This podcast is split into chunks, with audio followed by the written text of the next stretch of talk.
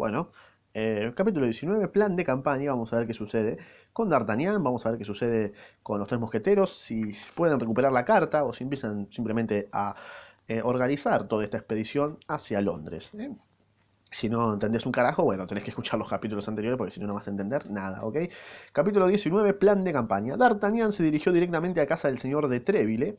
Había pensado que en pocos minutos el cardenal sería advertido por aquel maldito desconocido que parecía ser su agente, y pensaba con razón que no había un instante que perder. El corazón del joven desbordaba de alegría. Ante él se presentaba una ocasión en la que había a la vez gloria que adquirir y dinero que ganar, y como primer aliento acababa de acercarle a una mujer a la que adoraba. Sí, era como todo junto en una sola misión. Este azar de golpe hacía por él más que lo que hubiera osado pedir a la providencia. El señor de Treville estaba en su salón con un corte virtual de gentiles hombres. D'Artagnan, eh, a quien se conocía como familiar de la casa ya, fue derecho a su gabinete y le avisó de que le esperaba para una cosa importante. D'Artagnan estaba allí hacía apenas cinco minutos cuando el señor de Treville entró. A la primera ojeada, y ante la alegría que se pintó sobre su rostro, el digno capitán comprendió que efectivamente pasaba algo nuevo. Durante todo el camino, D'Artagnan se había preguntado si se confiaría al señor de Treville o si solamente le pediría concederle carta blanca para un asunto secreto.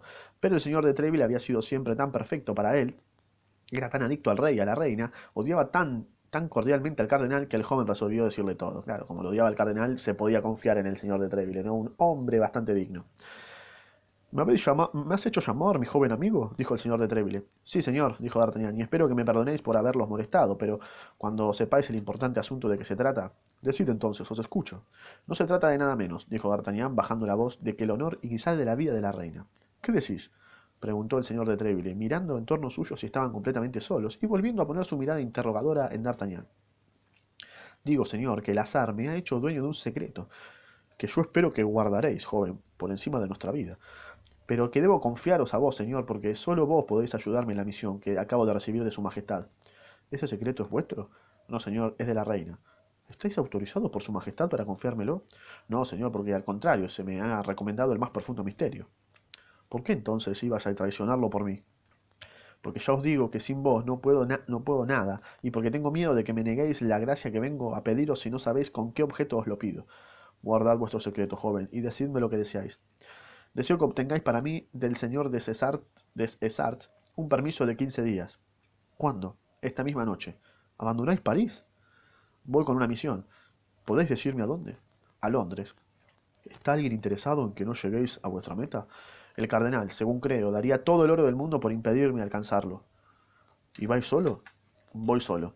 Bueno, en ese caso no pasaréis de Bondi, que es un lugar seguramente. Os lo digo, yo, palabra de Trébile. ¿Por qué? Porque os asesinarán, boludo. Moriré cumpliendo con mi deber. Pero vuestra misión no será cumplida. Es cierto, dijo D'Artagnan. Creedme, continuó Trébile. En las empresas de este género hay que ser cuatro para que llegue uno. Ah, tenéis razón, señor, dijo D'Artagnan. Vos conocéis a Athos, Portos y Aramis y vos sabéis si puedo disponer de ellos. Sin confiarles el secreto que yo no he querido saber. Nos hemos jurado, de una vez por todas, confianza ciega y abnegación a toda prueba. Además, podéis decirles que tenéis toda vuestra confianza en mí y ellos no serán más incrédulos que vos. Puedo enviarles a cada uno un permiso de 15 días, eso es todo. A Athos, a quien su herida a quien su herida hace siempre sufrir, para ir a tomar las aguas de Forges, a Portos y Aramis para que acompañen a su amigo, a quien no quieren abandonar en una situación tan dolorosa. El envío de su permiso será la prueba de que se autorice su viaje. Gracias, señor, sois cien veces bueno. Id a buscarlos ahora mismo y que se haga todo esta noche. Ah, y lo primero, escribid vuestra petición al señor des Essarts. Quizá tengáis algún espía a, vuestro, a vuestros talones y vuestra visita, que en tal caso ya es conocida del cardenal, será legitimada de este modo. Grande Treville, grande Treville. D'Artagnan formuló aquella solicitud y el señor de Treville, al recibirla en sus manos, aseguró que antes de las dos de la mañana los cuatro permisos estarían en los domicilios respectivos de los viajeros. Tened la bondad de enviar el mío a casa de Athos, dijo D'Artagnan. Temo que de volver a mi casa tenga algún mal encuentro. Estad tranquilo. Adiós y buen viaje. A propósito, dijo el señor de Treville llamándole. D'Artagnan volvió sobre sus pasos. ¿Tenéis dinero? D'Artagnan hizo sonar la bolsa que tenía en su bolsillo. ¿Bastante? preguntó el señor de Treville. Trescientas pistolas. Que se la fanea. Está bien, con eso se va al fin del mundo. Y pues. D'Artagnan saludó al señor de Treville, que le tendió la mano. D'Artagnan la estrechó con un respeto mezclado de gratitud. Desde que había llegado a París no había tenido más Qué motivos de elogio para aquel hombre excelente, a quien siempre había encontrado digno, leal y grande. Sí, estoy totalmente de acuerdo. Su primera visita fue para Aramis. No había vuelto a casa de su amigo desde la famosa noche en que había seguido a la señora Bonacieux. Mal, ¿no? Además, apenas había visto al joven mosquetero y cada vez que lo había vuelto a ver, había creído observar una profunda tristeza en su rostro. Aquella noche, Aramis velaba, sombrío y soñador. D'Artagnan le hizo algunas preguntas sobre aquella melancolía profunda. Aramis se excusó alegando un comentario del capítulo 18 de San Agustín que tenía que escribir en latín para la semana siguiente y que le preocupaba mucho. ¿Qué le pasaba ahora mismo? Estaba re, estaba re en otra. Cuando los dos amigos hablaban desde hace algunos instantes, un servidor, un servidor del señor de Treville entró llevando un sobre sellado. ¿Qué es eso? preguntó Aramis. El permiso que el señor ha pedido, respondió el lacayo. Yo no he pedido ningún permiso. Callaos y tomadlo, dijo D'Artagnan, y vos, amigo mío, tomad esa, esta media pistola por la molestia. Le diréis al señor de Treville que el señor Aramis se lo agradece sinceramente. Idos. El lacayo saludó hasta el suelo y ya salió. ¿Qué significa esto? preguntó Aramis. Coged lo que os hace falta para un viaje de quince días y seguidme. Dale. Pero no puedo dejar París. En este momento, sin saber, Aramis se detuvo. Lo que ha pasado con ella, ¿no es eso? No, ¿no? Continuó D'Artagnan. ¿Quién? Prosiguió Aramis. La mujer que estaba aquí, la mujer del pañuelo bordado. ¿Quién os ha dicho que aquí había una mujer? replicó Aramis, tornándose pálido como la muerte. Yo la vi, dale. ¿Y sabéis quién es? Creo sospecharlo, al menos. ¿Eh? Escuchad, dijo Aramis, puesto que sabéis tantas cosas. ¿Sabéis qué ha sido de esa mujer? Presumo que ha vuelto a Tours. ¿A Tours? Sí, eso puede ser, la conocéis. Pero ¿cómo ha vuelto a Tours sin decirme nada? Y porque temió ser detenida, ¿viste? ¿Cómo? ¿Cómo? No me ha escrito. Y porque temió comprometeros.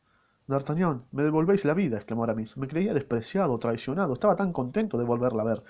Yo no podía creer que arriesgase su libertad por mí, y sin embargo, ¿por qué causa habrá vuelto a París? Eh, por la causa que hoy nos hace ir a Inglaterra.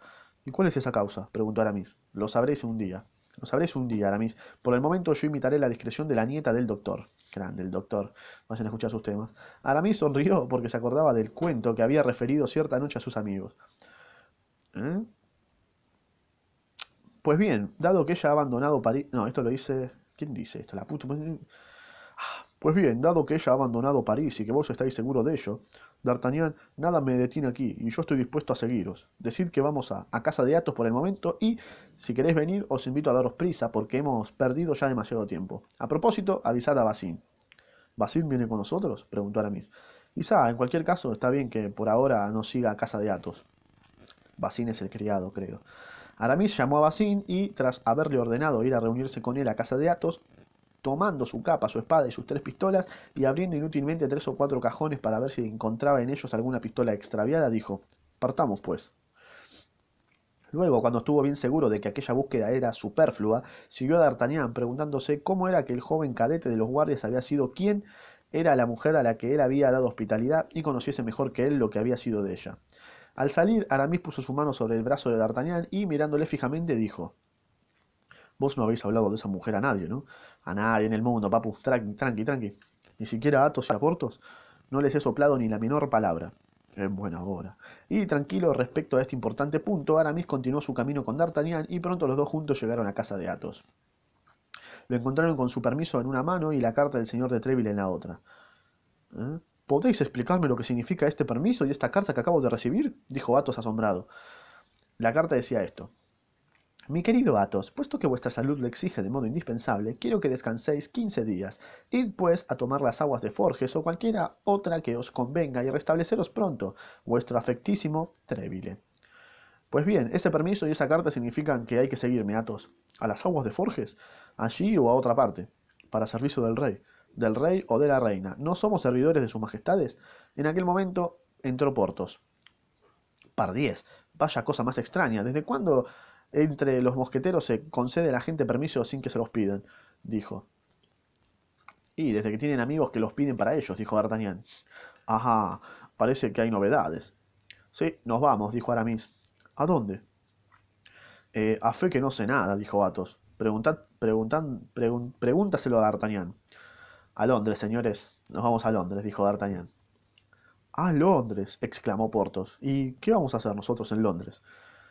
Eso es lo que no puedo deciros, señores, y tenéis que fiaros de mí. Pero para ir a Londres, añadió Portos, se necesita dinero y yo no lo tengo. Ni yo, ni yo tampoco, dijo Aramis y Athos. Yo lo tengo, prosiguió D'Artagnan sacando su tesoro de su bolso y depositándolo sobre la mesa. En esa bolsa hay 300 pistolas y tomemos cada uno 75 y es más de lo que se necesita para ir a Londres y volver. Además, estar tranquilos, no todos llegaremos a Londres. ¿Y eso por qué? Porque según todas las probabilidades habrá alguno de nosotros que se quede en el camino. No, renazi. ¿Es acaso una campaña lo que emprendemos? Y de las más peligrosas. O los, os lo advierto. Vaya, pero dado que corremos el riesgo de, hacer, de hacernos matar, dijo Portos, me gustaría saber por qué al menos. Lo sabrás más adelante, dijo Athos. Sin embargo, dijo Aramis, yo soy de la opinión de Portos. ¿Suele el rey rendiros cuentas? No os dice buenamente, señores, se pelea en Gascuña o en finlandés, id a batiros y vos vais. ¿Por qué? No os preocupáis siquiera. D'Artagnan tiene razón, dijo Athos. Aquí están nuestros tres permisos que proceden del señor de Treville, y hay y ahí hay 300 pistolas que vienen de no sé dónde. Vamos a hacernos matar allí donde se nos dice que vayamos. ¿Vale la vida la pena de hacer tantas preguntas? Lindo mensaje ese, ¿no? No, sabemos por qué, pero va y es el significado de la guerra, básicamente. D'Artagnan, yo estoy dispuesto a seguirte.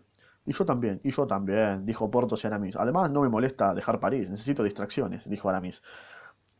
Pues bien, tendréis distracciones, señores, estad tranquilos, dijo D'Artagnan. ¿Y ahora cuándo partimos? dijo Athos. Inmediatamente, respondió D'Artagnan. No hay un minuto que perder. Ok, bueno. Eh, Grimaud, Planchet, Mosquetón, Bassin, gritaron los cuatro jóvenes llamando a sus lacayos. Dad grasa, gracias a nuestras botas, no, dad grasa a nuestras botas y traed los caballos del palacio. En efecto, cada mosquetero dejaba en el palacio general, como en un cuartel, su caballo y el de su criado. Planchet, Grimaud, Mosquetón y Bassin partieron a todo correr. Ahora establezcamos el plan de campaña, dijo Portos. ¿Dónde vamos primero? A Calais, dijo D'Artagnan. Es la línea más recta para llegar a Londres. Bien, dijo Portos. Mi opinión es esta. A ver, habla. Cuatro hombres que viajan juntos serían sospechosos. D'Artagnan nos dará a cada uno sus instrucciones. Yo partiré delante por la ruta de Boulogne para aclarar el camino. Athos partirá dos horas después por la de Amiens. Aramis nos seguirá por la de Noyon. En cuanto a D'Artagnan, partirá por la que quiera, con los vestidos de Planchet, mientras Planchet nos seguirá vestido de D'Artagnan y con el uniforme de los guardias. Señores, dijo Athos, mi opinión es que no conviene meter para nada lacayos en un asunto semejante. Un secreto puede ser traicionado por azar por gentiles hombres, pero es casi siempre vendido por lacayos. Eh, el plan de Portos me parece impracticable, dijo D'Artagnan, porque yo mismo ignoro qué instrucciones puedo daros. Yo soy portador de una carta, eso es todo. No la sé y por tanto no puedo hacer tres copias de esa carta, puesto que está sellada. En mi opinión hay que viajar en compañía. Esa carta está aquí en mi bolsillo, y mostró el bolsillo en que estaba la carta. Si muero, uno de vosotros la cogerá y, continuaréis la ruta. Si éste muere, le tocará otro, y así sucesivamente, con tal que uno solo llegue. Se habrá hecho lo que habían que hacer. Bravo, D'Artagnan. Tu opinión es la mía, dijo Athos. Además hay que ser consecuente. Voy a tomar las aguas, vosotros me acompañáis. En lugar de Forges voy a tomar baños de mar. Soy libre. Si se nos quiere detener, muestro la carta del señor de Treville, y vosotros mostráis vuestros permisos. Si se nos ataca, nosotros nos defenderemos. Si se nos juzga, defenderemos R que R, que no teníamos otra, no teníamos otra intención que meternos cierto número de veces en el mar. Darían buena cuenta de cuatro hombres aislados, mientras que cuatro hombres juntos son una tropa. Armaremos a, a los cuatro lacayos de pistolas y mosquetones. Si se envía un ejército contra nosotros, libraremos batalla. Y el superviviente, como ha dicho D'Artagnan, llevará la carta. Bien dicho, exclamó Aramis. No habláis con frecuencia, Athos, pero cuando habláis es como San Juan boca de oro. Adopto el plan de Athos. ¿Y tú, Portos? Y bueno, me queda otra. Yo también, dijo Portos. Si conviene D'Artagnan, D'Artagnan, portador de la carta, es naturalmente el jefe de la empresa, que él decide y nosotros obedeceremos. Pues bien, dijo D'Artagnan, decido que adoptemos el plan de Athos y que partamos dentro de media hora. Adoptado, contestaron a coro los tres mosqueteros y cada cual alargando la mano hacia la bolsa, cogió 75 pistolas e hizo sus preparativos para partir a la hora convenida. Picante. Bueno, ya se juntaron Atos, Portos y Aramis. Esto va a estar picante, esto va a estar bueno. Ahora se pone, ahora se pica la cosa, ahora se pica la wea. Así que nada, van a ir a buscar al duque de Buckingham para darle la carta. Así que nada, está bueno, está piola. se viene, se viene el viaje.